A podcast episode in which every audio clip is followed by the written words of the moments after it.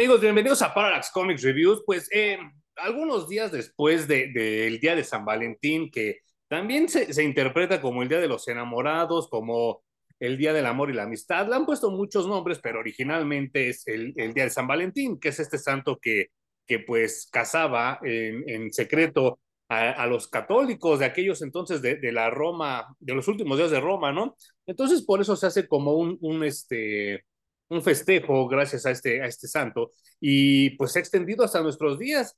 Y lo más chistoso es que pues también el mundo del cómic tiene sus historias de San Valentín y pues Hum y yo ya teníamos como que calentando esta desde hace tiempo y pues qué mejor pretexto que febrero para terminar, bueno, terminar febrero con esta historia que, que de verdad eh, sigo sin entender, Hum. ¿Por qué tanto hate a Tom King? No sé, eh, mientras vaya avanzando este programa, te voy a contar de lo que me enteré porque me fui otra vez por un hoyo de, de conejo. El rabbit hole, ajá. Bueno, para los que no me entiendan que nos estén oyendo en, en, otra parte del mundo o en otra parte así donde no, no tengan una traducción de lo que es un rabbit hole, que es el hoyo del conejo, supuestamente el rabbit hole es, eh, los conejos eh, hacen sus hoyos para, para ir a su casa, pero ese, ese hoyo se puede ir a otro lado y a otro lado y a otro lado y los conejos tienen tienden a enterrarse y hacer como muchas rutas para llegar a su casa. Y ahora se ha traducido como el rabbit hole a esta onda de que tú te metes a investigar algo y te lleva a un chingo de lugares que ni siquiera conocías. Por eso es así y, que y es un, lo comenta.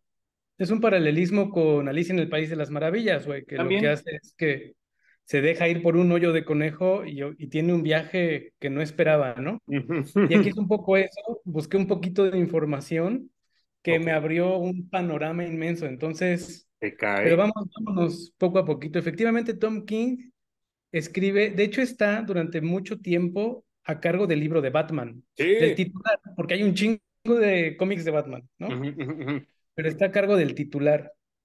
Y duró un chingo en Batman. Y, y lo más cabrón es que eh, nadie lo pela, todos prefieren clavarse en esta falsa idea de que Grant Morrison es el mejor escritor que ha tenido Batman desde hace mucho tiempo. A mí no me lo parece. Es más, Grant Morrison, yo podría decir que ni siquiera lo podría catalogar entre mi top 20 de los mejores escritores, pero sí mucha gente sí, pues muy respetable. Y entonces uh -huh. este, esta onda de lo que hizo con Damian Wayne se me hace totalmente basura. Y, y, y, el asunto de esto es que a Tom King me lo malmiraron por muchos años, porque sí, como dice Hum, él fue el titular, no sé si de Detective Comics o de Batman, pero Batman. fue Uh -huh, uh -huh. Y entonces eh, eh, el asunto es de que eh, nunca le dieron el reconocimiento que merecía. Decían que él era mejor escribiendo personajes chicos, personajes secundarios, terciarios, que esto. Y yo me quedé con esa duda porque pues, lo que he leído con Hume y lo que he leído por mi parte de Tom King me ha parecido bueno, sobre todo a nivel de situaciones y de diálogos. Y entonces no entiendo por qué tanto hate, pero a la vez sí lo entiendo y ahorita lo voy a explicar por qué. Eh, pues nos llega hace que como cuatro o cinco años Hum, este, este cómic. Y una disculpa para los que nos están escuchando y pues de una vez les digo que vayan preparando su, su máquina de Google mientras nos escuchan porque va a haber muchas referencias que me gustaría que ustedes buscaran para que entendieran esto. Eh, y llega este que dice Batman and Catwoman y dice el álbum de bodas, ¿no? Afortunadamente yo conseguí esta edición de Televisa de Smash Comics que está bastante chida, ¿eh? O sea, la recomiendo ampliamente. Y pues la historia comienza, no sé si el tuyo también empezó igual, Jun, con, con, con Batman hablando con una culera que yo no sé ni quién sea, pero esa parte no me gustó nada, nada, nada. ¿Tú qué opinas? Yo creo que ahí lo hicieron muy mal porque eso, ese cómic no cabía allí. Viene de una historia de un par de hermanos uh -huh. que tienen superpoderes tipo Superman. Ah, eso es lo que se parece, sí. El problema es que cada que los usan, mueren un poco. Ah. Y el hermano termina muriéndose, la hermana termina con una vida, digamos, un poco extendida. Sí. Y justo eh, se abordaba este tema de qué hago yo con superpoderes, ¿no? ¿Qué hago ahora que se murió mi hermano? ¿Qué hago ahora que cada que los uso muero un poco? Entonces era como un cuestionamiento muy filosófico. Sí, claro. Que a mí me gustó mucho cómo lo trataron, pero este ya es el epílogo. Ajá. Yo creo que lo incluyeron me, porque trae un poquito del inicio de lo que es la boda de Batman, uh -huh. pero sabe a que no entiendes nada, ni de dónde viene, ni por qué viene al caso cuando Batman se va a casar, güey. Exacto, y sabes que lo peor de todo es que creo que no le abona nada eh, a la historia, o sea, esa decisión la pudo haber tomado Batman platicando, yo creo que hasta con, con Gordon o con cualquier otra persona, ¿no? Lo que pasa es que venía de haber adoptado, digamos, a estos dos superhéroes y mostrarles el camino de cómo autodescubrirse. Y entonces, eso es lo que, digamos, tú leíste como la culminación de todo eso. Ok. Pero sí, o sea, está mal metido. Creo que pudieron haber cortado eso y nada más meter las últimas páginas o no sé, algo, algo hicieron mal allí. Sí, sí, sí, creo que, creo que fue problema de edición de, del editor del compendio, porque sí, a mí no me aporta nada. Y sin embargo, las páginas que vienen así como intercaladas, como inter, inter no, sé cómo, sí, intercaladas, yo creo que sería el término correcto, está bien chido, porque todos son como diálogos entre Catwoman y, y, Batman, pero son diálogos que nunca se tienen. O sea, son como diálogos imaginarios, son como diálogos en la mente, son como diálogos que se les van como que ocurriendo a los dos, pero ninguno de los dos se atreve a decírselos en la vida real. Y eso me parece una chingonería. Pues es que estamos como si tuviéramos el poder de escuchar la mente de alguien, ¿no? Y en ese momento nos toca escuchar la de Batman y la de Catwoman. Y a mí me gusta mucho, creo que Tom King, porque escribe desde un factor muy, muy humano, güey. O sea, no es el Batman de Death Metal o el Batman de, ¿no? Del Batman Dios, güey. No, súper, súper humano. Y tal vez por eso a la gente no le gustó tanto el ron de, de Tom King. Pero a mí me encanta porque eh, ahora que mencionas a Grant Morrison, algo que hizo muy bien es darle su dimensión a Batman. Ok. ¿No? Era como, a ver, sí, güey, tú, tú piensas mucho, tú eres un buen estratega y eso es todo, pero no te vas a poner al tú por tú con un ángel o con un dios, o, ¿sabes? Entonces le da muy bien su lugar dentro de la Liga de la Justicia. Ok. Y ahora Tom King lo baja todavía más. De hecho, me gusta que no hay tanto superpoderoso en el libro de Batman. ¿no? Cero. Y tampoco eh, sus villanos también son súper aterrizados, güey. No están explotando la ciudad entera, ni están intentando gobernar al mundo, ¿no? Son villanos efectivamente tratando de controlar su pedacito de barrio que tienen en Ciudad Gótica. Sí. Entonces, eso se me hace súper valioso de Tom King. Eh, voy a comentar algo para la gente que no ve mis videos que hago con Po, pero este, si los ven, muchas gracias, pero voy a repetir algo que dije en el video de los villanos de Batman que hice con Po. Eh, a mí villanos como, pues como el ventríloco, como el guasón, como acertijo, como Two-Face, como Poison Ivy, se me hacen súper chidos de Batman porque están mal de la cabeza, ¿sabes? O sea, porque es gente que tiene una, un padecimiento clínico de la mente y en el asilo Arca, pues los, entre comillas, ayudan a estar mejor. Y pues por eso Batman también es compasivo con ellos, porque sabe que esos güeyes no lo hacen como a propósito, sino porque están mal de la mente. O sea, no, no es así de, ah, soy culero y quiero matar. Y... No, no, no. Es gente que está enferma. Y entonces por eso Batman es un poco piadoso con ellos. Y hay otro rubro que ha salido también desde Grant Morrison, un poquito atrás, de villanos que son como mafiosones. Que ahí, ahí, ahí está Black Mask, está. Eh, eh, híjole, se me, están, se me, están, viendo ahorita los nombres, pero están ahorita en el, en el video de Po. Pero, por ejemplo, Black Mask es el ejemplo perfecto de los villanos de Batman, que no me gustan, que no me traen nada. ¿Tú qué opinas de eso, Juan? Pues es que, por ejemplo, el pingüino es uno de esos que se me antoja que es hasta un villano como capo italiano. Ándale, bueno, ahora, ahora, ahora lo han hecho. Claro, claro. Es que todos han evolucionado mucho, güey, ¿no? incluso, incluso el Guasón. El Guasón era un bromista y que en realidad solamente buscaba atrapar a Batman y Robin para ponerlos en una trampa difícil de salir y ahora se ha vuelto un desquiciado sociópata, asesino, ¿no? o sea, todo, creo que todos han evolucionado, unos pues más chafita que otros, pero en general creo que ya lo hemos hablado, Batman se debe a su galería de villanos y nada más, güey, porque de los pocos que le han escarbado a Batman como humano es precisamente Tom King. Los demás solo escriben algo muy chingón de sus villanos en el que Batman está por allí paseando, ¿no? No, y lo peor de todo también lo comentaba en el video de, de, de, que hice con Po de los villanos, y ya lo había comentado contigo tras de cámaras. A mí me parece lamentable que la gente se desgarre las, las vestiduras diciendo que Batman tiene la mejor galería de villanos, y si es así, ¿Por qué se roba a los villanos de Green Arrow? ¿Por qué se roba a los villanos de Linterna Verde? ¿Por qué se roba a los villanos de los Teen Titans? O sea, esas son cosas que para mí, diría el Hum, no me hacen sentido. Sí, pues es que se define por sus villanos, entonces necesita muchos, güey. Y obviamente, yo sí creo que tiene una de las galerías eh, más ricas de villanos, ¿no? Es muy diversa, güey. Sí, sí, sí. Pero, bueno, regresando aquí un poquito al tema, y respecto a esta parte humana de Batman y de cómo lo concebimos tú y yo, porque a fin de cuentas somos tú y yo los que platicamos aquí, em, ¿tú crees que está bien casar a Batman? Ah, es que eso iba, en mi pregunta iba en función de que si tú crees que Catwoman es un buen villano de Batman o no lo es, o es como un sidekick, así como, como, como renuente. Por eso era mi pregunta. Porque obviamente Selina no está loca. ¿No? eh, andar con Batman me parece que ya, ya, ya la delata un poco, pero. ¿Y verdad? A mí, algo que me gusta mucho, muchísimo de Selina Catwoman y de Harley Quinn actual es que no hay cómo definirlas. Yo no puedo decir que sea una villana o que sea un sidekick o que sea una superheroína, porque las dos van y vienen todo el tiempo, están fluyendo conforme les dicta la situación. Y creo que también eso es algo que refleja los tiempos que estamos viviendo ahora, ¿no? La cosa es fluir y lo que te presente la vida actúas sobre eso, güey. No dices, no, porque yo siempre he sido, te dejas ir.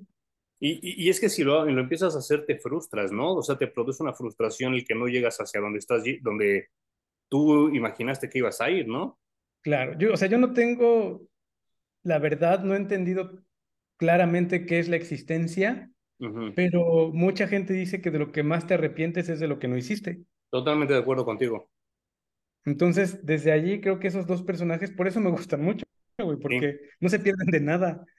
Ahora, no sé si yo lo he comentado aquí en el podcast, si no, insisto, una disculpa porque sí lo comenté en el video compo.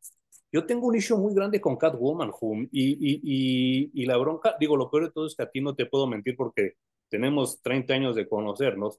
Eh, yo, igual que Batman, tengo una pinche fijación muy culera con las chavas que se ven como malonas, güey.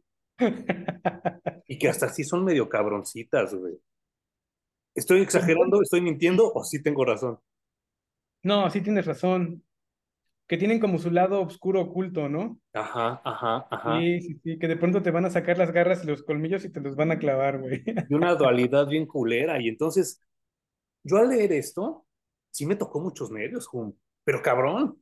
O sea, como que vi varias cosas así de mis relaciones este, sentimentales, de noviazgos, de, de hasta, no sé, o sea, cosas que como que tú te planeas a futuro y que de repente un día se te caen y no sabes ni qué pedo, güey. Y entonces a mí sí, sí, sí dos que tres cositas me pegaron bien cabrón y creo que esa es la parte chida para mí, para mí Manuel Arbas, Tom King, pero también entiendo que esa es la parte que a mucha gente le duele y por eso dice, no, está culero. Pero es que yo cuando me hago la pregunta digo, Batman no puede vivir una vida de cuento de hadas, güey. No es posible para el personaje. Y yo creo que lo que hace Tom King es dejarlo muy claro. Sí, claro. Porque, bueno, tal, me voy a adelantar un poquito para regresarme. Batman no se casa. No. Entonces, ¿por qué, ¿por qué no se casa? ¿Por qué existe esa decisión al final? Eh, hay varios preludios a esto de la, de la boda.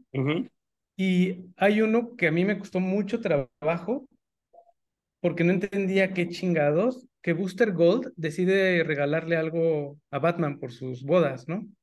Eso no viene en el mío. Y su regalo.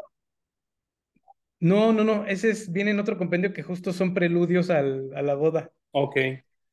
Y su regalo es viajar en el tiempo y que no maten a sus papás.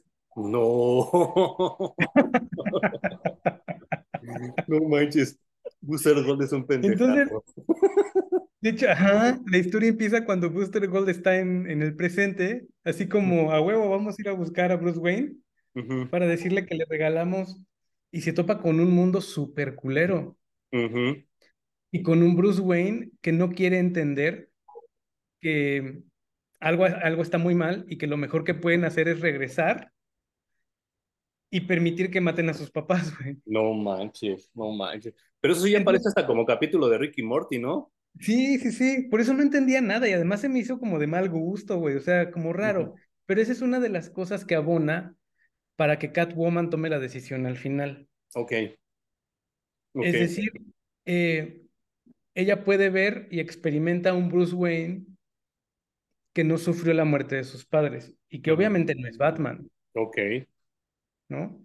Y luego eh, también hay otro antes en donde eh, Batman y Catwoman enfrentan al Guasón y el Guasón descuenta a Batman, lo deja noqueado. Y quedan heridos Catwoman y The Joker en la batalla. Y casi que todo el cómic transcurre mientras el Joker se está apretando su herida para no desangrarse y Catwoman está apretando su herida para no desangrarse y los dos están teniendo un diálogo acerca de Batman y de cómo funciona en el mundo Batman. Oh, cabrón. Está bien, cabrón. Porque el Joker termina diciéndole, es que yo lo necesito para que me detenga. Mm. Porque yo soy capaz de matar a todo el mundo. No manches. Necesito a Batman para que, para que esté allí y me impida hacerlo. ¿no? Mm. Entonces entran en este, como en este diálogo bien filosófico de por qué lo necesita Catwoman, por qué lo necesita The Joker, y al mismo tiempo por qué lo necesita su galería de villanos, por qué lo necesita el mundo, por qué Bruce Wayne necesita ser como es, ¿no? Que mira, eso, eso que me acabas de decir, y perdón que te interrumpa porque si no se me va a ir la idea, una disculpa, esto no va, no va nada, nada, nada en contra de la comunidad LGTBQ, de diagonal, este, dos puntos. Pero a mí, eso, eso es lo que acabas de decir, lo que más me caga de las nuevas interpretaciones del Guasón con Batman. Porque eso que me acabas de decir es de pareja de putos tóxicos, güey. Pues está súper tóxico el asunto, güey. Pues eso de que el pinche guasón, es que necesito que me detengan. No, esas madres parece como que estoy viendo una pareja de gays peleándose en la zona rosa, güey. Yo nunca he estado de acuerdo con esto de que el Guasón necesita Batman para existir y Batman como un yin y yang, ¿no? No. Perpetuo. Y que fue eh, culpa de, Frank Miller y de Tim Burton, ¿eh?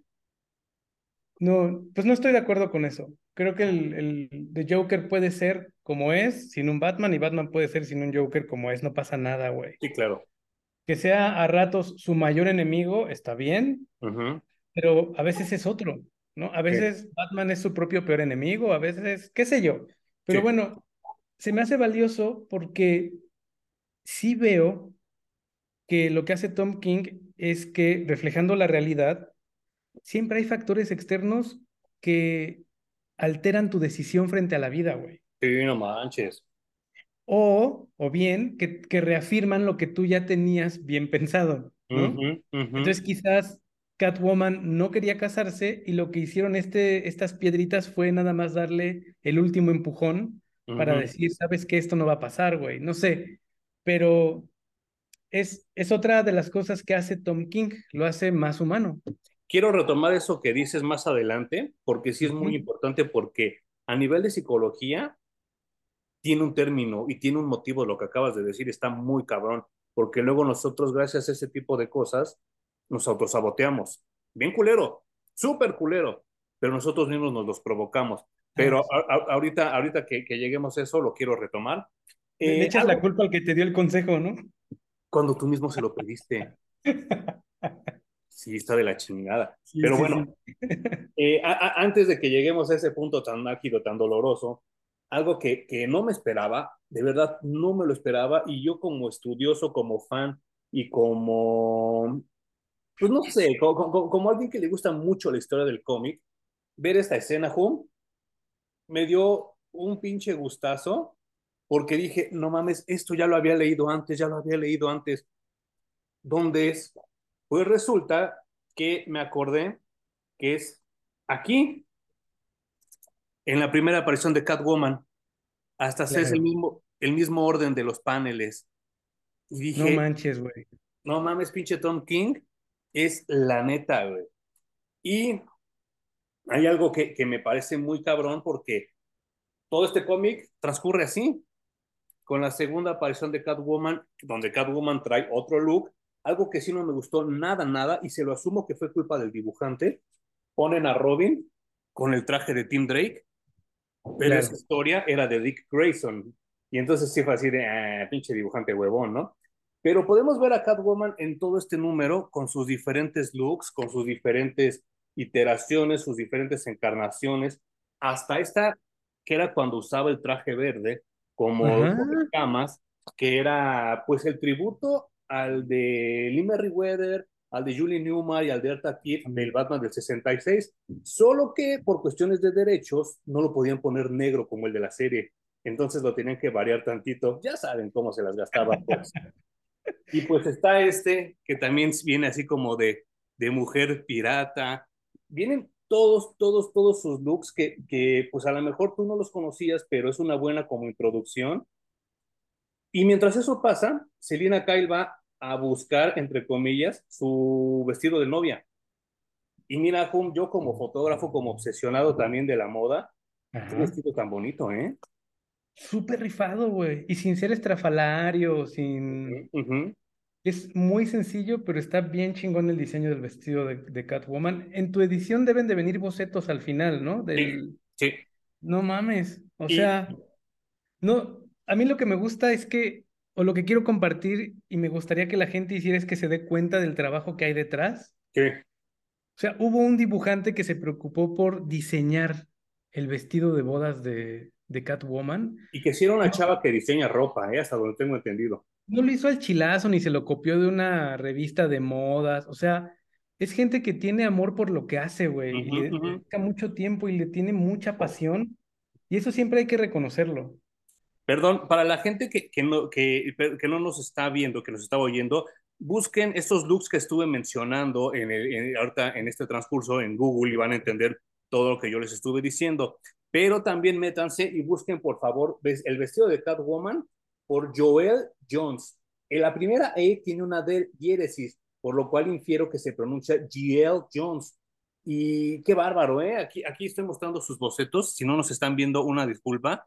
Pero qué, qué, qué, qué trabajo tan bien hecho, Humo. O sea, de verdad, ahora entendí por qué fue como tan famosa esta, esta, pues es que ni siquiera la puedo poner como miniserie porque nada más son tres cómics.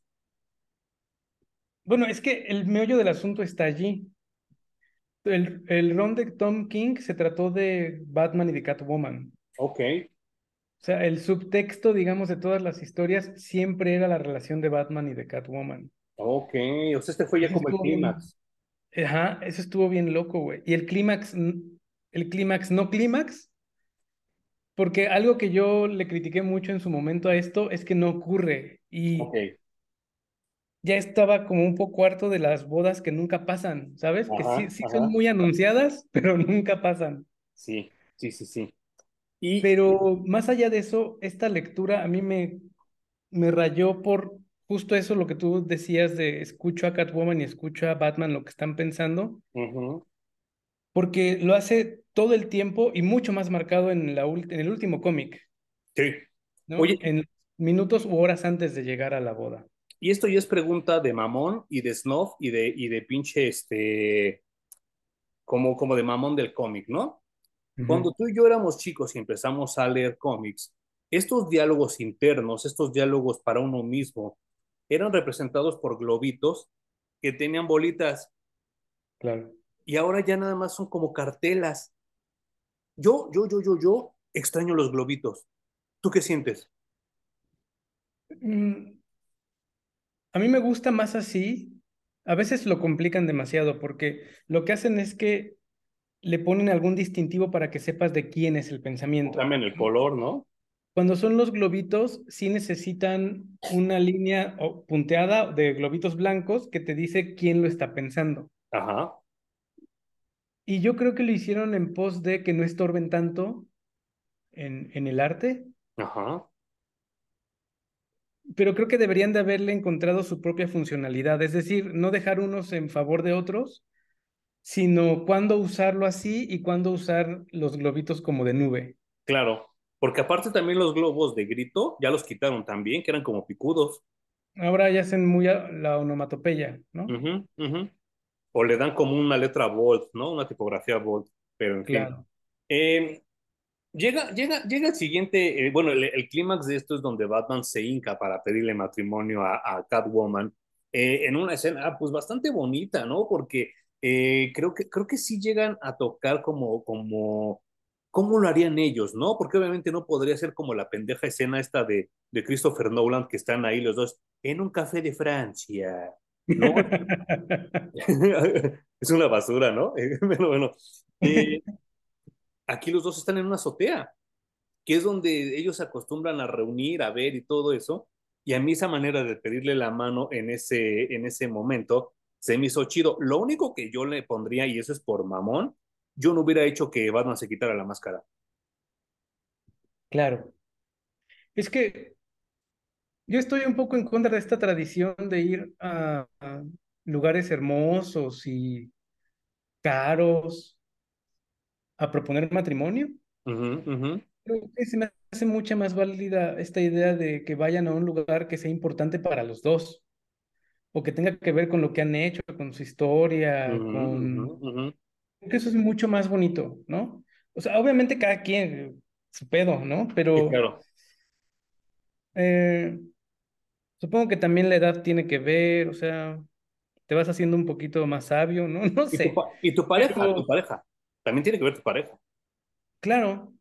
Entonces, bien, bien válido este punto y me gusta que, que sea así, que lo haga a su estilo y que no sea por cumplir con cómo quieren verlo los que lo están leyendo.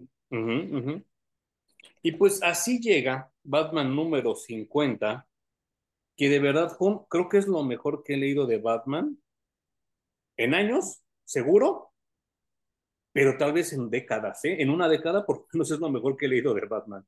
Y, y de verdad lo disfruté tanto porque eh, es Tom King el dibujante, pero durante todo el cómic es como una plétora de, de, dibujantes de Batman y de Catwoman, que con todo y todo siento que les faltaron dos, ahorita lo mencionaré, pero los dibujos están tan bonitos y tan bien hechos, Hum, que lo disfruté tanto.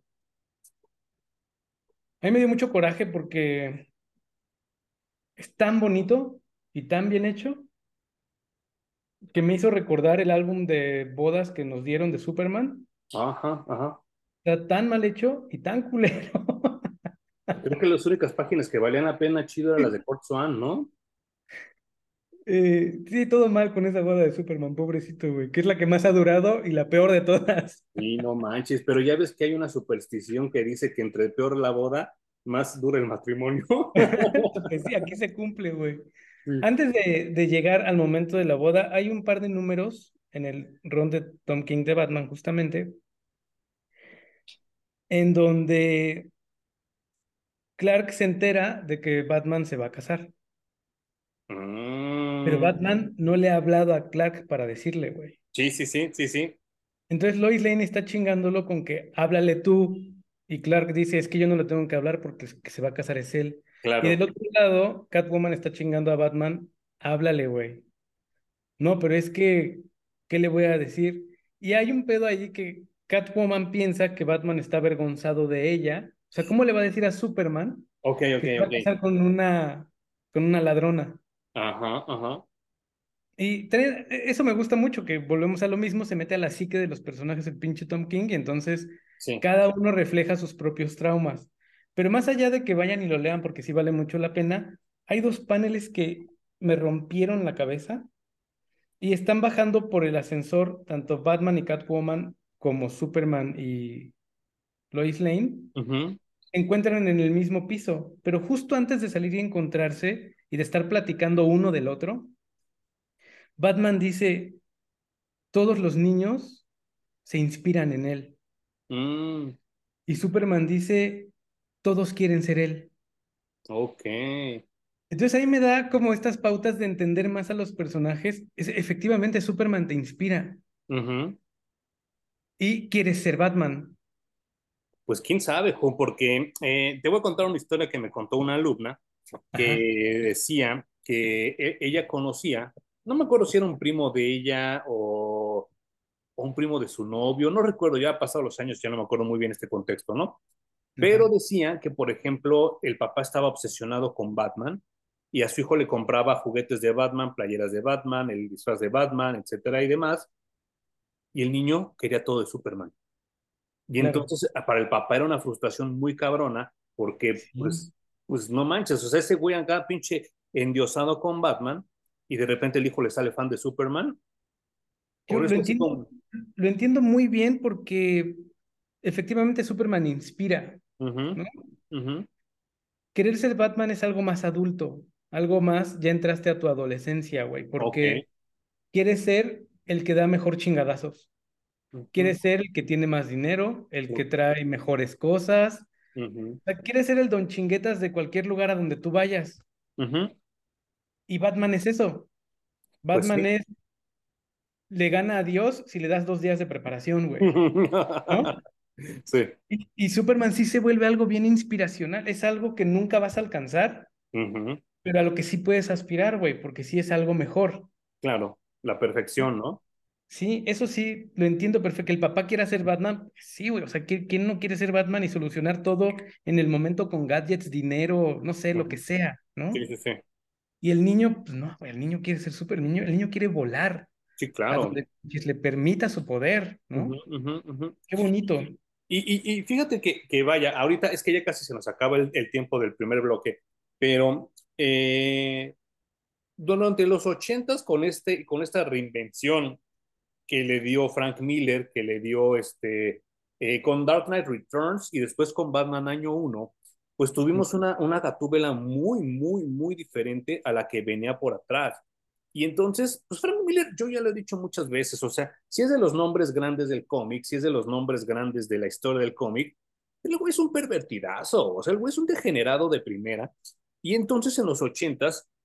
Yo también. ¿Tú, tú, tú también eres degenerado? sí. bueno, pero aquí a lo, a lo que voy, porque convenientemente en este compendio no viene esa historia, pero yo la recuerdo y busqué entre mis libros y sí encontré algo en los ochentas, Catwoman, Selina Kyle, era prostituta y aquí está. Wow. Y entonces para mí eso es como que muy impactante. Si quieren buscar el libro, se llama Catwoman, The Life and Times of a Feline Fatal.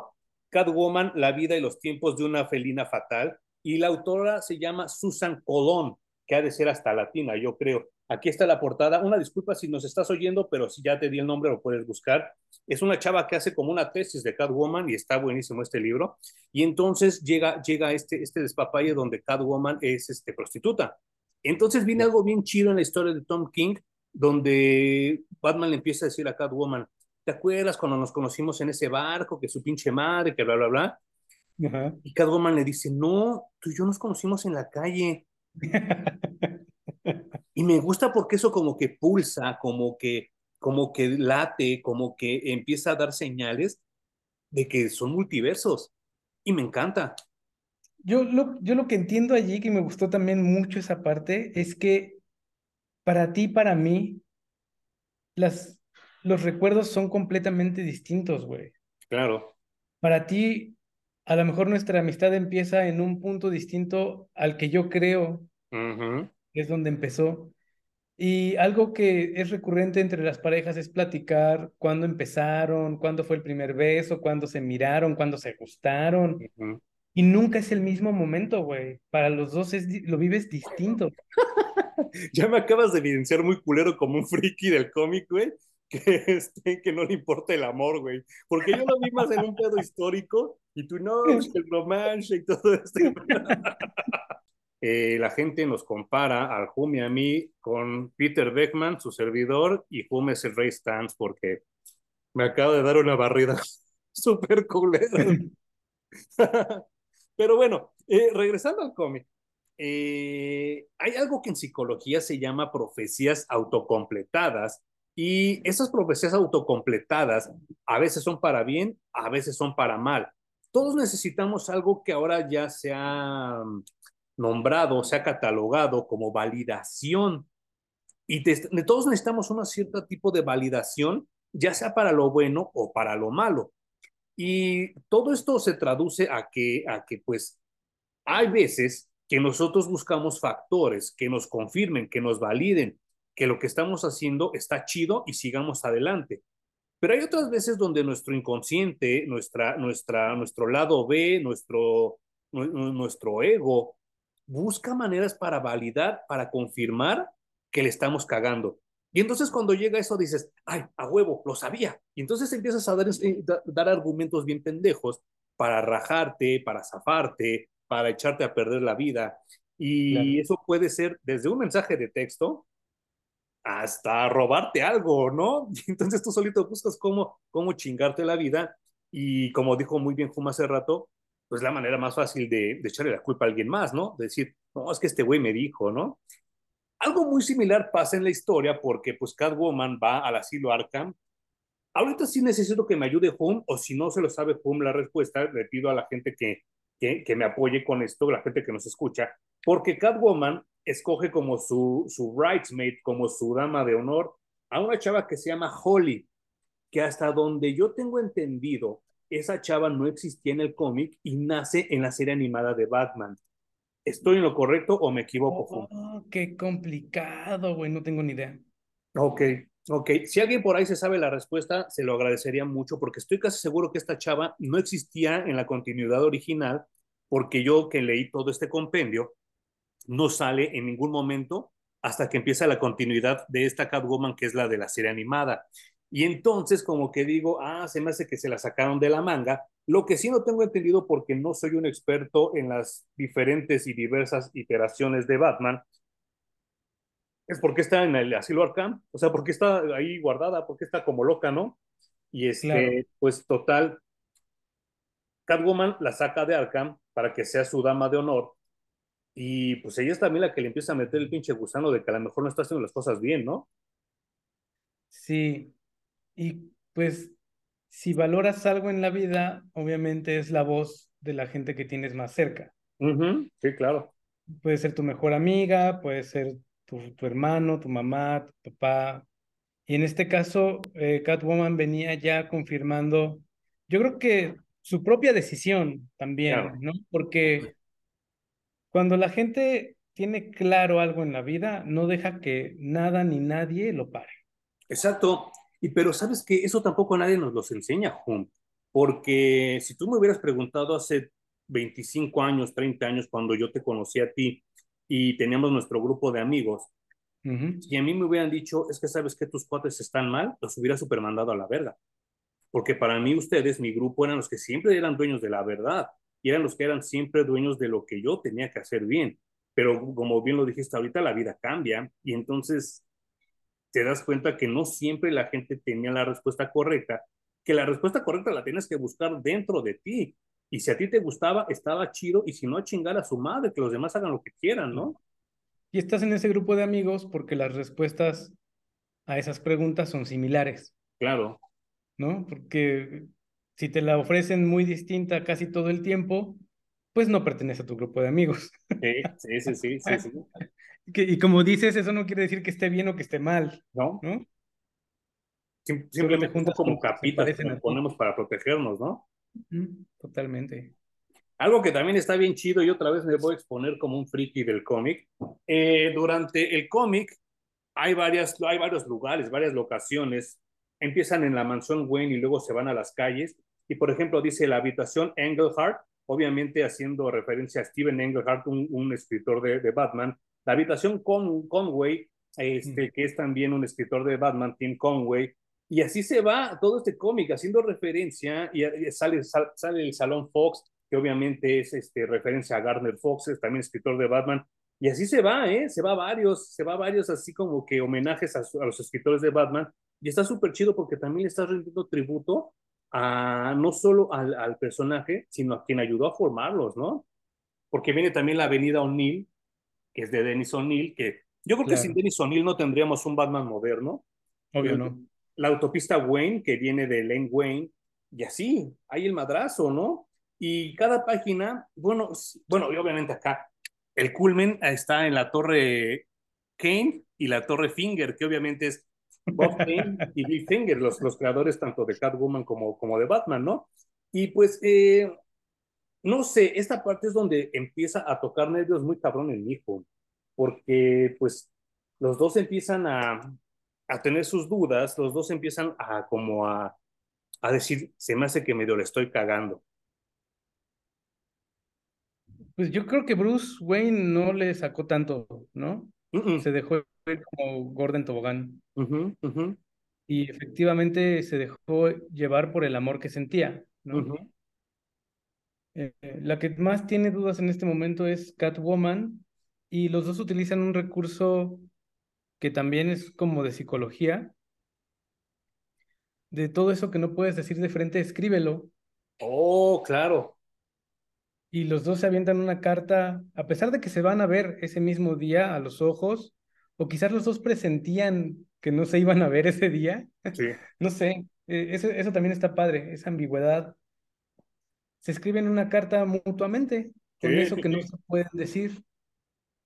Y allí ves la disparidad de cómo lo están abordando los dos, porque Bruce efectivamente dice, yo me voy a hacer feliz contigo porque tú eres lo que amo en esta vida. Sí, claro. Y Catwoman decide sacrificar su amor en pos de que exista un Batman. Sí, sí, sí, sí, sí, sí, sí. Entonces, todos ustedes fans from Hell, agradezcan que Catwoman entendió que Batman no puede ser feliz porque si Batman es feliz ya no es Batman. Y sabes qué, Home, yo sigo creyendo y una de las cosas que más agradecí de la lectura, por lo menos la que yo, yo de la que yo estoy hablando, que es este que dice The Wedding Album, yo no sabes cómo agradecí que ni en un solo perro panel sale el Guasón y ni un solo perro panel sale Damian Wayne. Entonces me están contando una historia de Batman y Catwoman, que son los que realmente son protagonistas, y no tienes que andar embarrando la historia siempre al Guasón y siempre al pinche Damian Wayne. Y entonces esa parte me pareció que le da no solo un peso específico a, a los dos personajes, sino una cierta madurez también de escritor, ¿no? Sí, porque a fin de cuentas es para ellos, ¿no? La, ese también es otro pleito que yo traigo con las bodas tradicionales que tienen que ser para los que se casan, güey. Claro. las bodas tradicionales siempre son para todos los demás. Sí, para los papás, ¿no? Entonces, estos dos se casan básicamente sin testigos. Sí. En una azotea. Es una ceremonia que iba a ser para ellos nada más, güey. Entonces no tiene que llegar nadie. Como tú dices, ni Demian, ni el Guasón, ni nada porque además no le avisaste a nadie. No, no, no, no. Y qué chido, ¿eh? a mí la neta, insisto, que llega el momento donde, eh, eh, así cuando Catwoman se va, cuando lo deja plantado literal en el altar, yo sí sentí pechito, pum. sí dije, uh, me acordé de dos tres Porque además la está esperando. Sí, no, no es que se diera cuenta inmediatamente y después de 15 minutos dijera, no, esto ya no va a ser. La esperan hasta que amanece, güey. Sí, no manches, no, no, no, y también me trajo malos recuerdos de Vietnam, eso, culón. Y entonces sí fue así de fuck. Pero como bien dices, esto no pudo haber acabado de otra manera. A lo mejor sí en un Elseworld, a lo mejor sí en un universo alterno, pero aquí en la continuidad principal, no. No, te dejan sin Batman, güey. Y es algo que tú y yo hemos estado también en contra de que Batman, según muy solo, pero es el güey más acompañado del universo. Sí, sí, no manches. Y aparte, eh, dime, dime, dime. Y bueno, este, este final lo refleja así. O sea, el Batman está esperando a su futura esposa, solo con Alfred, que ese es el que siempre ha estado desde el principio, ¿no? Sí. Y con quien los va a casar. Y después, cuando se da cuenta de que no va a llegar, pues se avienta de la azotea.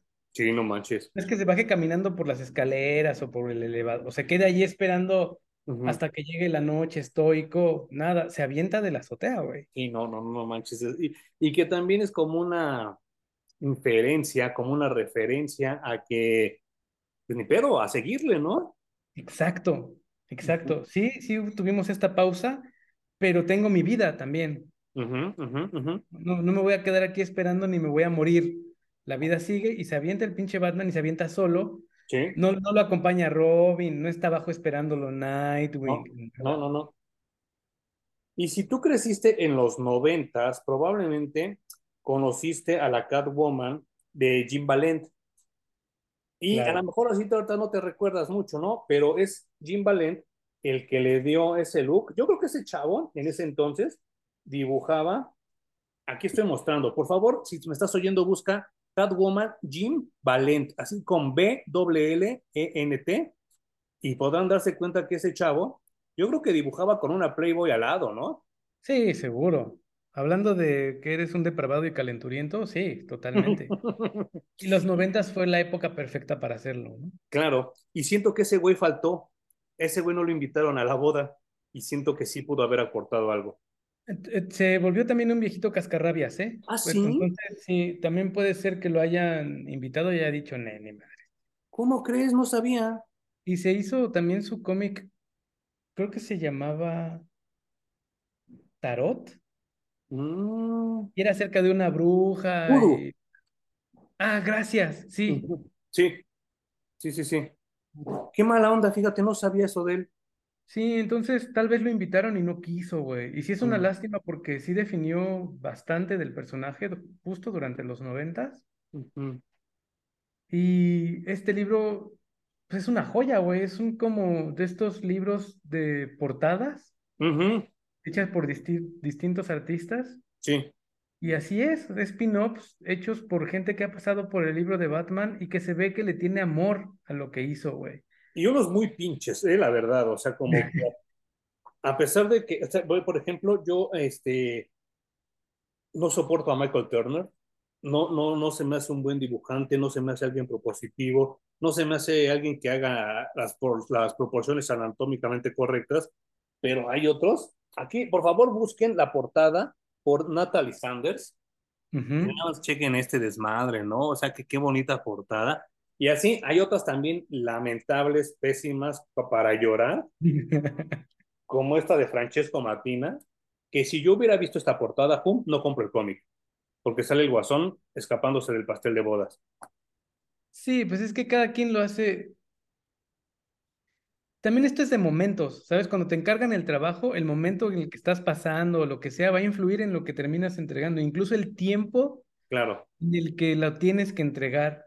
Y yo creo que estas cosas son súper complicadas porque sabes que es un libro o, un cómic que define muchas cosas, que todo el mundo va a ver, que todo el mundo va a decir, es que todos van a hacer una cosa súper chingona. Entonces también tienes la presión de que lo que hagas tiene que ser súper mega chingón. No sé, yo lo veo desde el punto de vista creativo y se me hace bien complicado que alguien un día te diga, te encargo un dibujo para esto, güey. Sí, claro. Y hablando de súper chingón de la vida, por favor, busquen eh, la portada de Warren Low. Es L-O-U-W. Y para mí esta es la mejor de todas, ¿eh? Bueno. Es que se ve angelical Catwoman, ¿no? Sí, no, no, no. Y aparte, bueno, independientemente de la original, de la primeritita, donde salen los dos besándose, que esa es la mejor de todas, pero te explican también aquí al final del cómic que había varias propuestas para esa portada y ahora tiene sentido lo que me estás este, tú platicando, porque si hay una versión de la portada que aquí les estoy mostrando, donde atrás sale Clark Kent y sale la familia de Batman y todo eso, y entonces esto tiene que ver con lo que me comentabas, ¿no? De lo, de lo que tiene que ver más con lo de, pues sería un ómnibus, ¿no? Claro, sí, sí, son una locura esas bodas, güey. Y bueno, aquí, aquí es en donde yo me fui por el hoyo precisamente de conejo, güey, porque este güey estaba contratado para escribir 100 números de Batman. Ok. Su run iba a ser de 100 números y justo se está casando Batman con Catwoman a la mitad. O no casando, más bien. Bueno, sí. Se está no casando a la mitad y él tenía un plan para llegar justamente a los otros 50 números que le seguían. El pedo es que después de esto, el título de Batman tuvo historias que no se vendieron tanto como esperaba la editorial Sí. Y lo bajan del título. Mm. la chingada. Dirían en México, le dieron las gracias. Le dieron las gracias. Siguió trabajando, por supuesto, Tom King en otras cosas, pero ya no en Batman. Y el libro de Batman se lo dieron a otro escritor para que terminara justamente los 100 números. Y lo que pasa es que después de 100 números, DC Comics iba a ir en una dirección completamente distinta a la que está ahora y había decidido matar a Batman y a Superman para que Jonathan Kent fuera el nuevo Superman mm. y el, hijo de Lucius Fox fuera el nuevo Batman. Eh, que es un Batman negro, ¿no? Ajá. Y eso iban a hacer básicamente con casi todas eh, las generaciones de superhéroes, iban a olvidarse de los viejos para que entraran todos los superhéroes modernos, digamos, jóvenes. Pero estaban en eso cuando despidieron a Dan Didio y a casi todo el equipo editorial de DC. No manches. Qué cabrón. Entonces, tuvieron que decir, ¿qué pedo, qué pedo? Borrón y cuenta nueva, no sé, no sé cómo pasó ese, esa tormenta dentro de DC. Cuando les llega la nueva, porque son vendidos y adquiridos por una nueva compañía. Sí, claro. O sea, cambiaron de dirección dos veces en dos años, güey. O sea, sí, sí, sí, sí. Fue terrible, entonces Tom King sigue trabajando en DC. Ocurre esto que Dan Didio lo baja del, título, del título de Batman, pero luego corren a Dan Didio. Entonces Tom King regresa a cazar efectivamente a Batman y a Catwoman, porque hay otro número. Justo te iba a decir eso. En donde sí se casan, güey, ya no dentro de la continuidad de Batman. Y aquí, aquí es en donde se pone bien raro el asunto, porque Batman y Catwoman actualmente no están casados. No. Y en este último número que aprovechó Tom King, yo creo que dijo, bueno, ya se fueron los que me ataron las manos, los que dijeron, este güey no, ya no escribe más Batman. Y escribe el título de Batman Catwoman, que son 12 números. Sí, sí, sí, sí. Y Batman Catwoman se trata de los dos personajes en distintas temporalidades. Ajá, ajá. cuando se conocen, cuando toman sus primeras aventuras. Incluso hay un Batman y una Catwoman viejos y sale la hija de ambos. Es lo que te iba a decir. E, ese, ese, ese ron me gusta mucho porque retoma a Helena Wayne, que es la Huntress original. Y está súper chido porque yo prefiero mil veces a Helena Wayne que a Damian Wayne. Porque Helena es como, como más, más, más intelectual, como más fría, como que tiene lo chido de los dos y encima de todo eso lo lleva a otro nivel, ¿no? Tan es así que, corrígeme si me equivoco, esta onda del multiverso que estás platicando, ahorita Helena Wayne está como parte de la JSA, ¿no? De la actual. Exacto. Y de hecho está bien raro y esto me emociona mucho porque Tom King, antes de llegar al número 50 de Batman, que, estamos, que es el que estamos discutiendo, dijo que estaba asombrado de que la editorial DC Comics le haya permitido hacer lo que él quería hacer con Batman. Mm. Porque él decía que terminando el número 100 de Batman, las cosas iban a cambiar como nunca antes había sucedido. Que iba a ser algo al personaje que jamás nadie se imaginó, güey. Y que era terrible y que estaba asombrado porque le habían dado luz verde, ¿no? Luego ocurre esto de que lo bajan. Y luego ocurre esto de que se van los que lo bajaron y él escribe eh, Batman y Catwoman, en donde efectivamente los casa, vemos después a, a Catwoman vieja, a Batman muerto de viejo incluso. Que también ocurre ¿eh? en la continuidad de la JSA. Claro. Y luego vienen estos títulos, como la JSA, en el que está Helena, la hija de Catwoman y de Batman. Está eh, Jonathan Kent como el hijo de, de Superman. Y además vimos toda esta serie en la que le estaban quitando los poderes a Superman y Superman convoca a los superhéroes de The Authority y se los lleva a Warworld Sí, es cierto. se queda sin poderes y el plan para matar a Batman y a Superman originalmente era que regresaba Superman de esa aventura sin poderes, buscaban cómo regresarle los poderes. El chiste es que regresárselos resultaba demasiado bien y estaba tan poderoso que resultaba ser un peligro para la, para la Tierra. Mm. Entonces, hay una historia en la que Batman y Superman se enfrentan a todos los superhéroes, los Batman y Superman contra todos. Ajá. Los vencen, se retiran y dan el paso a la nueva, a la nueva generación de superhéroes, mm. ¿no? Pues y luego los hacen regresar del, del, retiro para matarlos y luego ya quedan establecidos en la línea de DC Comics solamente los nuevos superhéroes, ¿no? O sea, los nuevos Jonathan Kent como Superman, Lucius Fox como el nuevo Batman, y ya sigue la continuidad de DC Comics. Obviamente tenían un botón rojo de que si no pegó en dos años, nos aventamos una crisis y lo regresamos, ¿no? Claro, claro. Debe ser el plan editorial de Dan Daidio, a fin de cuentas. Pues es que ese güey también es hit or miss, ¿no? O sea, a veces tenía ideas muy buenas y otras muy pendejas y muy culeras, ¿no? Efectivamente.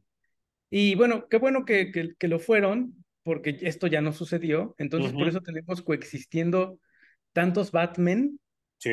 tantos Superman, ¿no? títulos, porque no habían terminado de decidir la línea editorial que iban a seguir.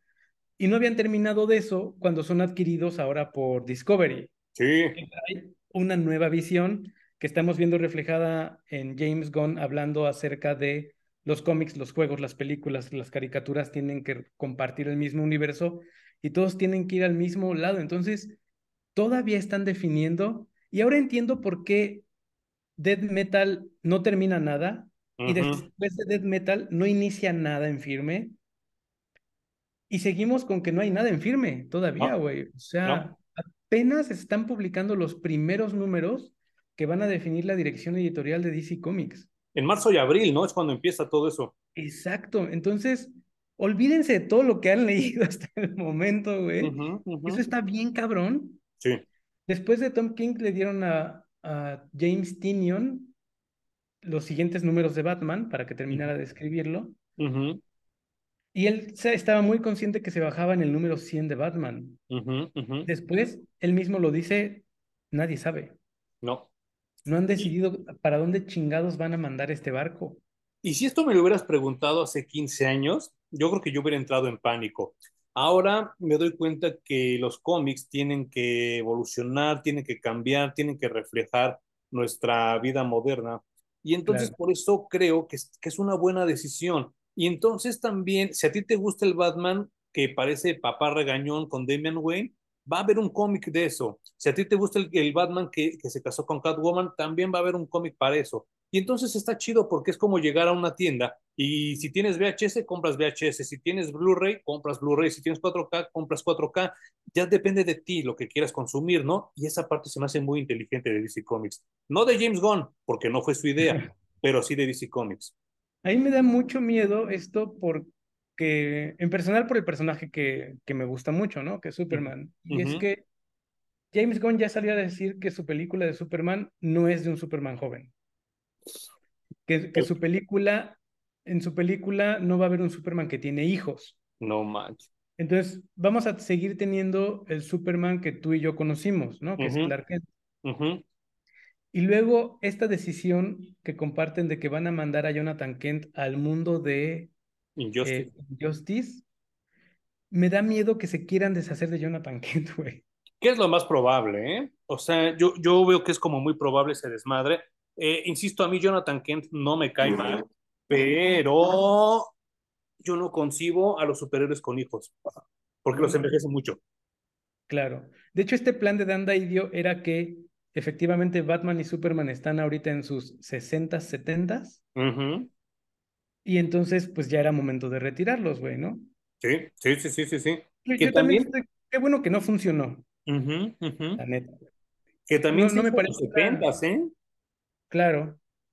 Pero no me parece una manera decorosa de, de eliminar a sus personajes, güey. No, a mí tampoco, ¿eh? los viejos, retirarlos y matarlos, me parece, no sé si una falta de respeto, pero sí es una manera pobre de imaginar cómo los retiras. Pero yo, yo estoy casi seguro que tanto Dan Didio como Alex Calamari por parte de, de Marvel tienen una obsesión muy mal pedo con el anime y con el manga.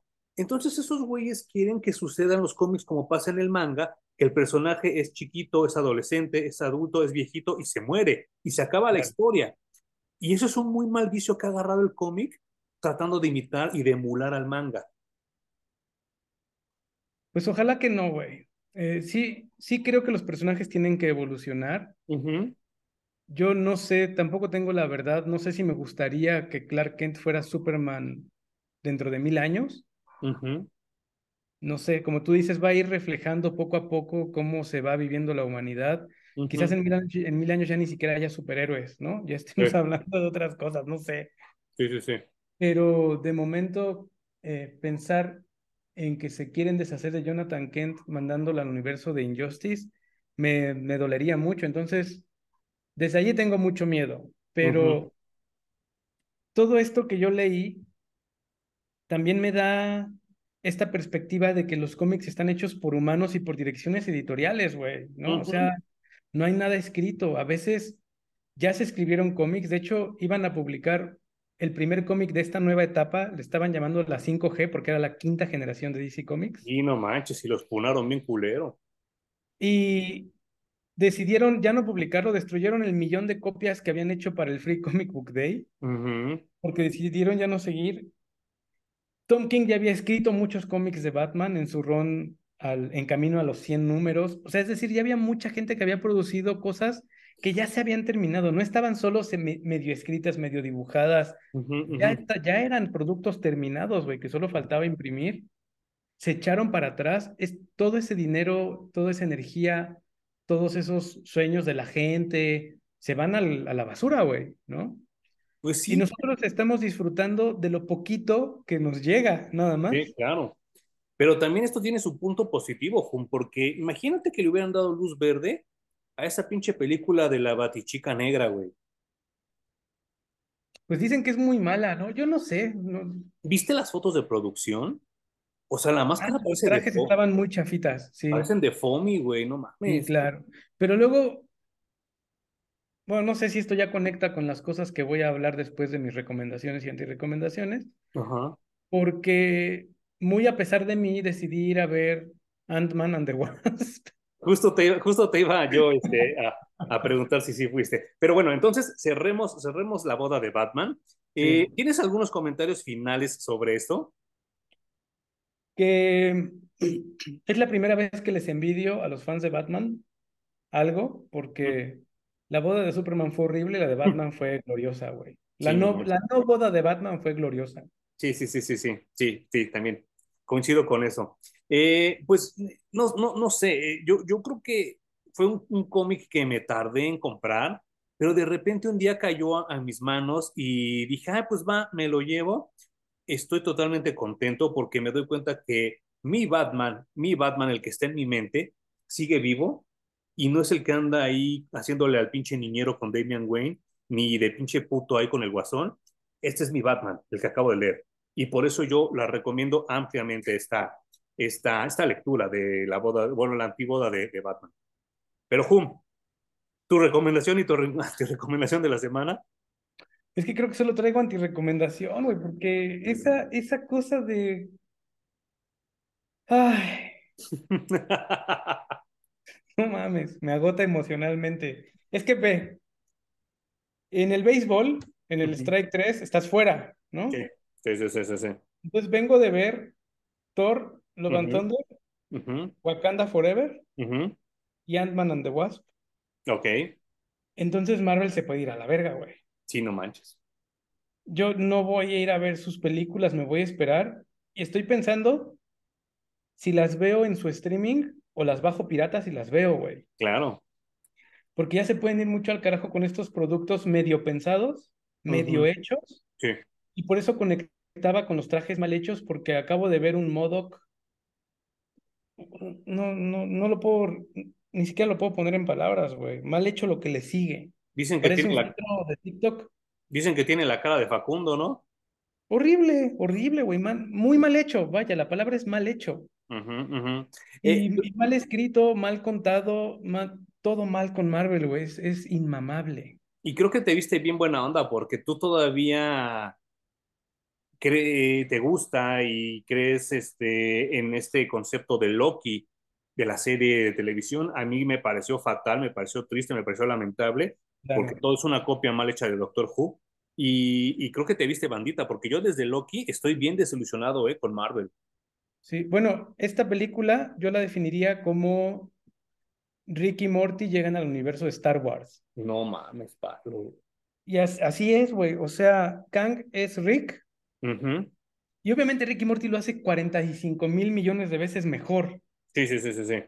Porque esto es un producto bien pasado por agua, por Disney, por escritores que... No, no sé, no, no pretendo entender cómo funcionó la producción de esta película, güey. Pero todo está mal, todo está absolutamente mal, no es divertida, no es interesante. el multiverso se fue a, a, la mierda. O sea, no, yo no puedo concebir que en el 2023 una película de multiversos sea mil veces menos interesante y mil veces más aburrida que Volver al Futuro. No manches. Volver al Futuro es una cosa maravillosa al lado de estas cosas y ya hemos avanzado mucho en conceptos de ciencia tan solo, güey. Claro. Que lo escriben así a lo pendejo y tan de hueva, me dio mucho coraje. Pero donde no hemos avanzado, y eso sí se lo asumo totalmente a culpa de, de Disney Enterprises, porque fueron ellos los que lo causaron. Y miren, yo acá, yo soy fan, ¿eh? aquí mi player es de Disney y los he tratado de defender hasta donde puedo, pero creo que sí está ya muy mal este desmadre de buscar el boleto, el dinero, los pesos, los dólares de las chavitas adolescentes, ¿sabes? Y entonces como que ver a esta pinche hija de Ant-Man, la Cassie Lang, porque eso es lo que oí, yo no la voy a ir a ver, pero según reseñas que, que he oído, que he leído, poner a Cassie Lang como la chingona de la pradera no se me hace como coherente, ¿eh? O sea, y lo están haciendo realmente como para atraer a las chavitas adolescentes. Yo conozco hijas de, pues, de mis primas, de mis primos, eh, de mis amigos, de mis amigas, que están endiosados lo que le sigue Jun con la Mujer Maravilla, güey. Con dos películas súper culeras, ¿eh? Bueno, no es cierto, no, no, no. No, no son culeras, son medianonas. La primera es mucho mejor que la segunda. La segunda me gusta y le he defendido. Hay un video donde yo la defiendo, pero no tiene nada que ver, por ejemplo, con Iron Man 1, con Capitán América 1, 2 y 3 y todo ese desmadre, ¿no? Entonces a las morrillas solo tienes que mostrarles un buen producto para que se peguen a él. No tienes que andar inventando pinches adolescentes mecas como Miss Marvel, como Riri Williams, como Shuri y ahora como, eh, eh, como Cassie Lang, ¿no? Es que sabes que tienes, es un producto mediano Wonder Woman, pero es un producto más realista que cualquier otra heroína que nos han presentado en Marvel. Y algo en lo que yo he estado en contra en los últimos años es que estás presentando niños y adolescentes que están totalmente fuera de la realidad, güey. Eh, no hay una niña de 14 años que esté jugando en el colisionador de hadrones. No, no. Para ver para dónde la lleva la ciencia, ¿sabes? Hay un proceso por el que se sigue que se llama aprendizaje. Y que se llama juventud, ¿no? Y que sí, y que no, no te lo puedes brincar, güey. O sea, tienes que aprender muchísimas cosas para llegar siquiera operar un equipo que te permita lo, la fantasía que te vende Ant-Man, ¿no? Hacer las cosas más pequeñas y más grandes. No me imagino la cantidad de cosas que se tienen que aprender, escribir, compartir, crear.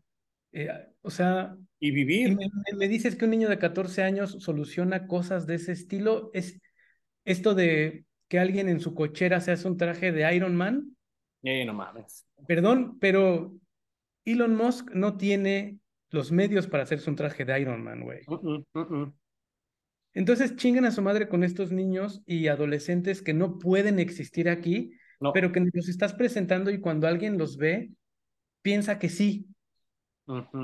Bueno, quién sabe, ¿eh? Yo no le he preguntado a ningún adolescente si los inspira, si creen que sí se puede y todo ese desmadre. Y es muy interesante, lo voy a preguntar ahora con mis...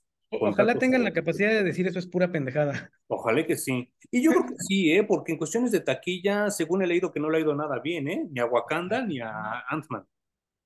No, no, no, no, no, qué, qué, qué cosa más asquerosa.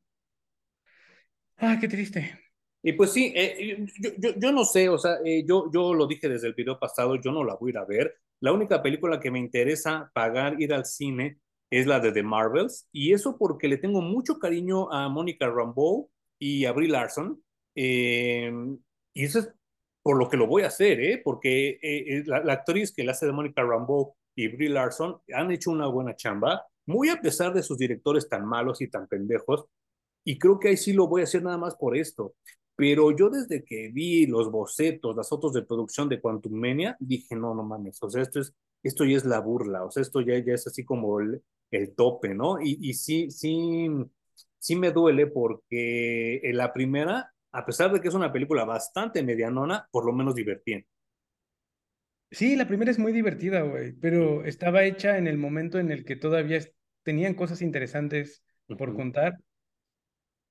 Yo me acuerdo que salí de la película y, y le pregunté a Alejandra, bueno, es que, ¿qué creen que somos imbéciles los que, los que estamos viendo estos productos? ¿O, por, qué, por, qué, tienen el valor de entregarnos estas cosas, güey? Sí, no manches.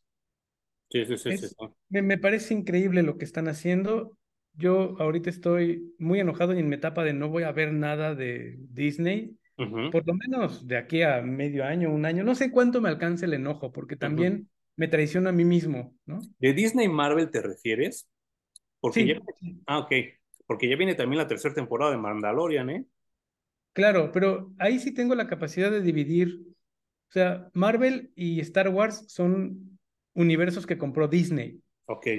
No son de Disney. Entonces, por ejemplo, también estoy en contra de Disney, no de Star Wars en este caso, porque también me acabo de enterar que ya van a hacer, hacer el live action de Lilo, y, de Lilo y Stitch. y todos esos productos que han venido haciendo de live action de sus animaciones son basura también, güey. Sí, muy culero, muy culero. Y lo peor de todo es que, por ejemplo, yo con Mulan tenía la tentación por mi fijación que tengo yo con las asiáticas y la que pusieron está tan fea y tan sin chiste. Y, la película es, mala, güey. O sea, a lo mejor la hermana de Lilo se podría ver acá chidita, pero no, ya. Olvídalo, no, no, no. Disney y Marvel están entregando pura basura, güey. Sí, sí, sí, sí. Pues ya regresamos a esta última parte del de, especial de San Valentín por parte de Parallax Comics Reviews, con todo cariño para ustedes, porque eh, a pesar, a pesar de que pues eh, mi vida sentimental ha tenido altibajos, ha tenido momentos muy bonitos, momentos muy dolorosos, a mí todavía me gusta celebrar San Valentín y me gusta como, como enmarcarlo, como ese evento de febrero, lo disfruto mucho. Este año estaba yo impactado, no sé allá por donde vive Jun, pero por lo menos aquí en Ciudad de México, este, yo estaba muy contento porque vi a niños, adolescentes, adultos y ya ni tan adultos, ya, ya viejitos, con flores, globos, chocolates, regalos. Me, me, me encanta ese desmadre porque pues eso es dinero, eso es dinero que circula y nos beneficia a todos, pero sobre todo por esto, ¿no? Porque vivimos tres años muy culeros, muy horribles, como por culpa del COVID, y ahorita ya como que empezar a salir de todo eso me, me alienta, me da como, como una, una nueva esperanza de que las cosas se están recuperando poco a poco. Y pues bueno, eh, me asomé porque ustedes saben que, que yo soy muy, muy fan de Archie Comics y había una serie que no había podido ver hasta ahora que, que, que mi querida Erika González me, me, me, facilitó así la manera de ver este HBO Max. Y me aventé con una serie que se llama Katie King, que es como un, un, un spin-off, como un adyacente de Riverdale. Y está, está, está, bien cabrón porque que ese personaje existe, de verdad sí existió en los cómics y viene también como de, de, los 40, como mitad de los 40 fue cuando ella aparece.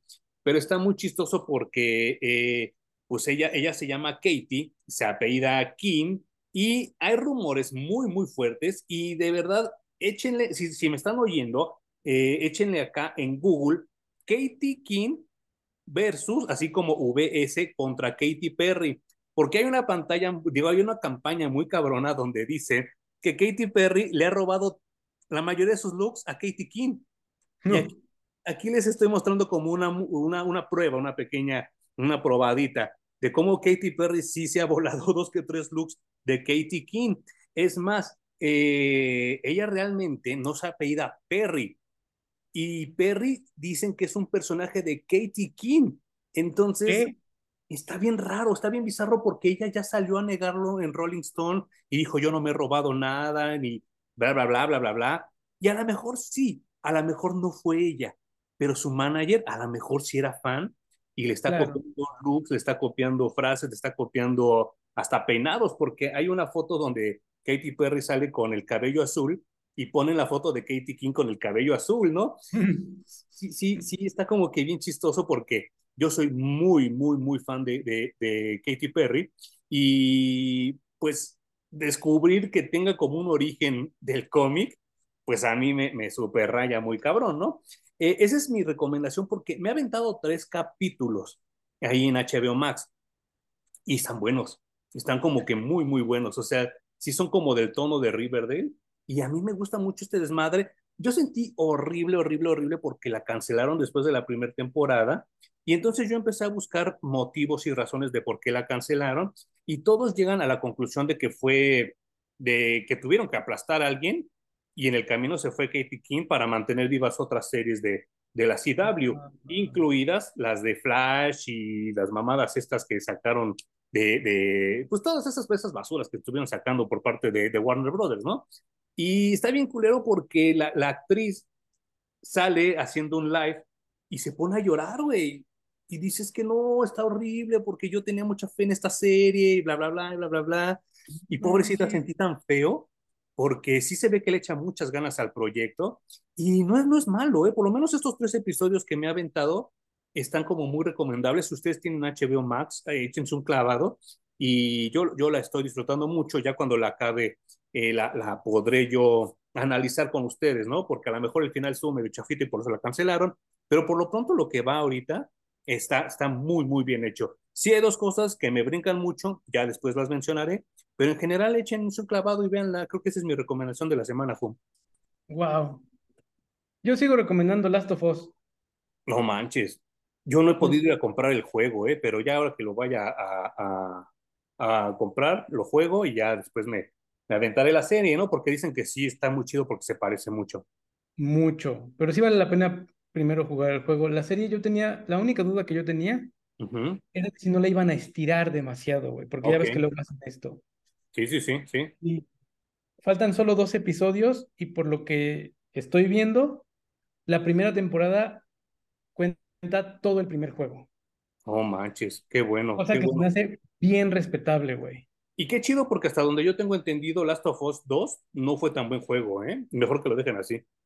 No sé, porque ahí hubo como reviews encontrados y parece que estuvieron cargadísimos por los pinches fanboys from hell que no soportan que Ellie resulte ser lesbiana mm. y que además mm, no, no puedo decir porque... ¿Es, spoiler? Sí, güey. Bueno, pero bueno, no están de acuerdo con dos cosas, pero son de estos como los viejitos de la nostalgia que dicen que sus personajes son intocables y como ellos ya tienen formado un concepto acerca del personaje, no lo pueden tocar, güey, y se encabronan. Entonces van en banda y en masa y hacen mierda al, al videojuego cuando en realidad no fue tan malo. Ok, ok. Y, y, y, ahora que mencionas esto, acabando nuestro video, por favor, no antes, acabando nuestro video aquí en YouTube o si estás en Spotify, si lo puedes ir haciendo, mete Super Mario Kart Saturday Night Live. Y es un sketch ah, como de cinco minutos. Con Pedro Pascal. Muy bueno, ¿no? Buenísimo, güey. Ahorita que me recordaste esto de Pedro Pascal fuera de contexto de The Last of Us, vi una película en Amazon Prime mm. en donde sale con Nicolas Cage. ¿Cómo crees? Qué película tan divertida, güey. Sale Nicolas Cage actuando de Nicolas Cage. Ah, y estuvo nominada para el Golden Globe, ¿no? ¿Sí? sí. No sé. No mames, qué buena película y qué divertida es, cabrón. Luego me mandas el nombre porque se me olvida, ¿no? Para también este, descargarla. Digo, verla en streaming. sí, totalmente. Vale muchísimo la pena. Va, que va. Hum, ¿algo más que quieras decir para terminar nuestro video de San Valentín? No, ya le eché mi odio a Marvel. Ahí se los dejo. Perdón por aventarlo así tan, tan fuerte. y pues bueno, pues sí, qué padre que haya un día para festejar el amor, güey, pero el amor, pues festéjenlo siempre que puedan, güey. Nunca, nunca está de más estar conscientes del amor que tienen ahorita en su vida y que los rodea. Claro. Y festejarlo hasta con el más mínimo detalle, güey. Y agradezcanlo, ¿no? También porque no, bueno, en mi caso no dura para siempre. para nadie dura para siempre, güey, y... Y acuérdense que el amor siempre viene en, de distintas maneras y de distintas personas. No, no solo existe el amor de pareja, güey. Existen miles de amores allá afuera. Muchos amores. Y, yo, yo, yo sé que está muy cabrón que lleguen a ver este video. Pero si es así y lo están viendo, pues yo le quiero mandar un saludo a propósito de Catwoman a Edith Arenas, a Karen Sánchez, a Claudia Soto y a Aki Umejara que son mis Catwoman que he tenido por, por, mis, este, por mis años de vida, ¿no? Y ellas son como mi Catwoman porque también Eh, han sido mujeres que he querido mucho, pero son difíciles de entender y de querer. Y pues a fin de cuentas yo las sigo queriendo mucho a todas, y, pero a fin de cuentas me pasa como, como lo que leí ahora para, esta, para, este, para este episodio, que, que no siempre las historias de amor acaban con, con un final feliz, pero sin embargo se disfrutan. Y, y qué bonito de hace dos programas, me parece, en el que dijimos que cuando la mole se separa de Alicia, el amor no es el que se acaba, güey, lo que se acaba es la relación, porque claro. si el amor se te acaba, no sé cómo le haces para seguir día con día en este pinche planeta, güey, ¿no? Horrible, horrible. El amor se transforma y toma la forma de otras personas, de un hobby, de un objeto, de muchas cosas, güey, ¿no? Entonces, qué, qué bonito también poder llegar a este momento de la vida y decir, hemos transcurrido tantos amores, güey, y tantas formas del amor. Sí, no manches. Sí, sí, sí. Sí, sí, sí. Y pues bueno, Juan, también agradecerte a ti en, en, San Valentín por tu amistad ya tan duradera y tan longeva. A huevo, porque amor aquí todavía hay. Muy bien, muy bien. Y ahora que, que, que hablaba de Nicolas Cage, estamos preparando un video y de Tom King, también a propósito de Tom King, de Human Target, que de verdad ya se me espolvorean las nalgas porque acabe, porque sí, va a estar muy buena esa reseña. Vale, muchas gracias, Emanuel. Gracias a los que nos escuchan. Aquí estaremos la siguiente semana con ustedes. Y feliz día de San Valentín si lo estás oyendo en otro año. Y nos estaremos viendo en el siguiente episodio de Parallax Comics Reviews. Gracias, Juan. Gracias.